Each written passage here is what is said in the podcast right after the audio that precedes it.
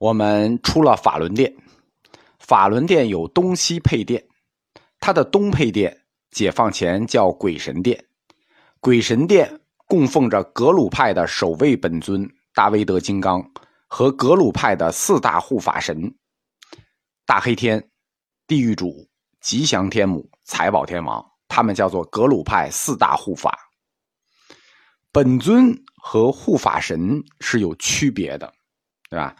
我们不熟悉藏传的，一看啊，都长这个样子，愤怒像，你分不清。本尊和护法是不一样的，护法神的神格要比本尊的神格低一级。我们讲过，本尊是佛菩萨的教令轮，而护法要比他们低。护法和本尊之间到底是什么关系呢？它就涉及到金刚乘佛教，就是藏传佛教的修行的具体过程。在金刚乘佛教里头，你要修行，有一个三根本，就是修行皈依的三根本。什么叫三根本呢？它都是涉及到你的修行过程啊。这三根本叫做上师、本尊和空行，这是藏传密教修行的时候三大根本：一个上师，一个本尊。一个空行，修行加持你的根本是谁？就一路灌顶啊，传授你咒语，加持你的是谁？修持修行加持你的根本是上师。那修行最后有成就的根本是什么？当然是你的本尊了，对吧？你身口密对应的本尊，你修行最后的成就有成就，它的根本是本尊。那你修行过程中的事业根本是什么呢？是空行。所以说，在金刚乘佛教里头，上师、本尊、空行，就是你的加持、成就事业的三根本。上师和本尊我们讲过了，讲一下什么叫空行。空行就是这四大护，就是护法神，不叫这四大护法神。空行就是护法神，就是你在修行的过程里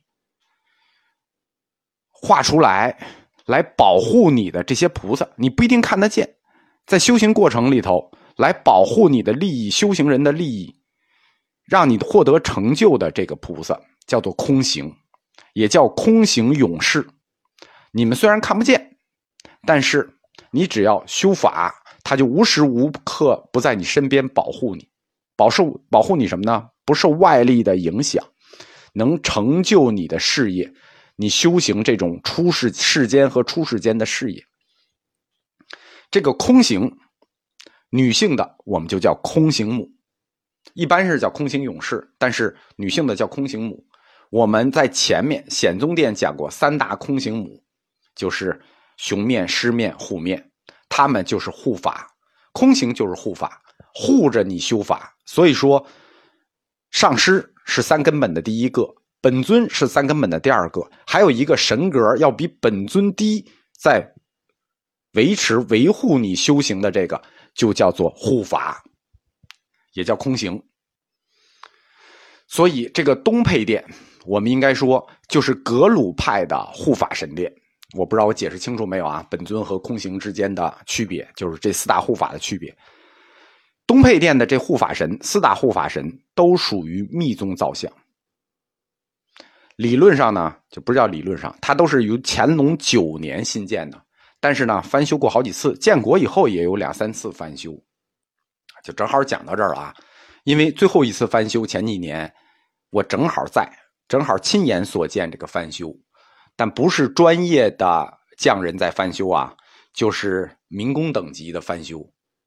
当年这是一个皇家寺庙啊，修这几个佛像都是要养心殿造办处雕栏座。如意馆来造像，现在呢就几个民工就把这活儿就给干了。所以，这个鬼神殿的这四大护法的形象，我们也只能凑合着看。如果我们要能对应一下以前的图片啊，看差距还是很大的。密宗造像，它是藏传佛教象征意义造像之大成，大部分是愤怒像，护法都是愤怒像，只有极个别寂静像。他之所以要表达这种大愤怒，其实是想表达在修炼过程中，你降服内心与外界魔障产生的那种愤怒，对吧？你怎么就老降服不了内心和外界的魔障呢？就产生的这种大愤怒，最终你将把这种大愤怒修炼成一种无坚不摧的力量。而且密宗造像它大部分都采用裸体像，这种裸体像想表达的就是清净无染的那种脱俗境界，身上什么也不附着，对吧？本来无一物嘛，不光是内心无一物，外在也要无一物，对吧？裸奔它是有裸奔的道理的，你裸奔那叫耍流氓，但是它有道理，这就叫象征艺术的大成。密宗造像这几大护法都是双身像。啊，财宝天神不是，在密教理论里头，双身像要阐述的义理面覆盖的很广。我们说它不太好讲，简单的讲呢，它就是要表达对立两极的结合，就是真理产生在相反对立两极结合的交界处。一般呢，不做详细的解释。只是依附汉传佛教的理论给大家解释一下，说这叫悲智双运啊，悲智结合的理性概念，所以我也不多解释了，大概就这个意思，就是他要表达的是对立的产生，产生的就是这个中道的真理。雍和宫的密宗双身像还有个特点，尤其是这个鬼神殿的这四大护法，他们下身都裹着一个裙子啊，这个裙子叫法衣，这也是个特例。在藏传佛教寺院里，裹法衣是个特例，因为八十年代呢，雍和宫再次开放，改革开放以后，老百姓都从文革的时候过来，就没见过这种东西，没见过双身像，你解释不清楚。像我说的，解释不清，你附汉传的理论也解释不清，为什么这就悲智双运了？这怎么就悲智双运了？所以就有很多的流言蜚语，是碰巧。时世班禅大师正好来雍和宫说法，就听到了这些流言蜚语。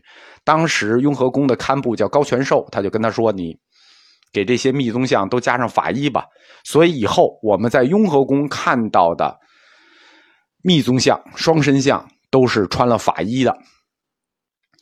我们说一下他们使用的颜色，前面提过，密宗造像它延续的是藏传绘画的主五色。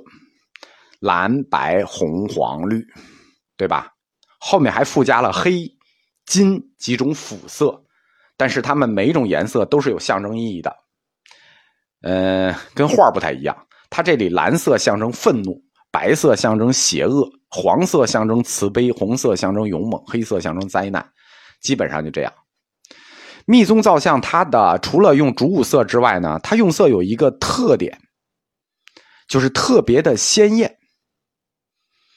嗯，可以举一个绘画的例子，它就像印象派的高更说的：“说你如果用红色，你就用最红的红；你用蓝色，你就用最蓝的蓝。”当年高更画画的时候就说过嘛：“你要用就用最好的，就是最艳的这种颜色。”可以说，密宗造像这红蓝两色呢，蓝色更像梵高，红色更像马蒂斯，就野兽派，他们的是一种混合式的。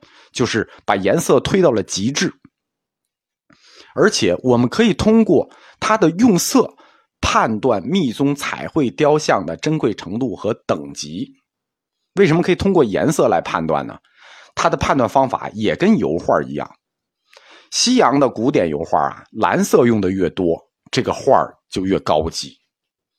造像也一样，这个造像用的蓝色越多，这个造像等级就越高。哎，这是说以前啊，现在不是了，因为现在这颜色都一个价了。因为以前用的这个蓝色，它们都是矿物色，造像用的颜色也是矿物色。